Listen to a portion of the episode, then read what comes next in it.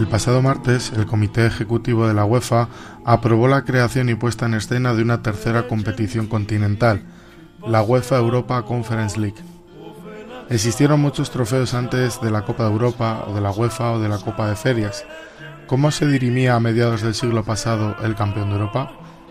Existieron numerosas ideas, eh, la Copa Van der Straten-Pontov, la Copa Dupuitz, el torneo Lipton, pero mis favoritas eran la Copa Latina y la Copa Mitropa o Copa de la Europa Central.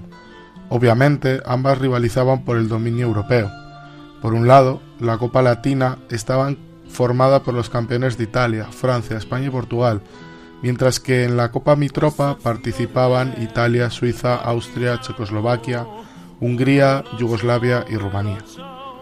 Por un lado, la Copa Latina se mantuvo con vida desde 1949 a 1957, una competición que nació de la cabeza de un periodista español y que fue el general Moscardó quien pidió expresamente a la Federación Española que la pusiera en marcha.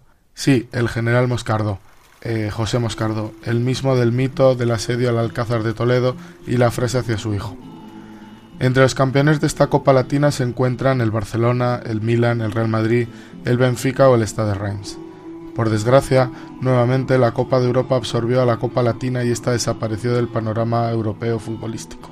La Mitropa Cup fue una competición que se disputó entre 1927 y 1992. Primero fue considerada como la Copa de la Europa Central. Era la Copa del Danubio y de la que el austríaco Hugo Mels eh, fue el gran ideólogo. Tras perder protagonismo como la Copa de Europa y la Copa de Ferias, en la temporada 1979-1980 se cambió la fórmula de participación de la Mitropa. La competición pasó a ser el torneo de los equipos campeones de las segundas divisiones de cada país.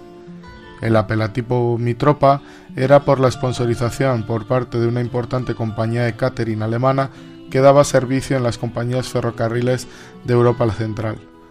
En 1992, la Mitropa Cup desapareció por el abandono de la UEFA y por el poco impacto competitivo y económico.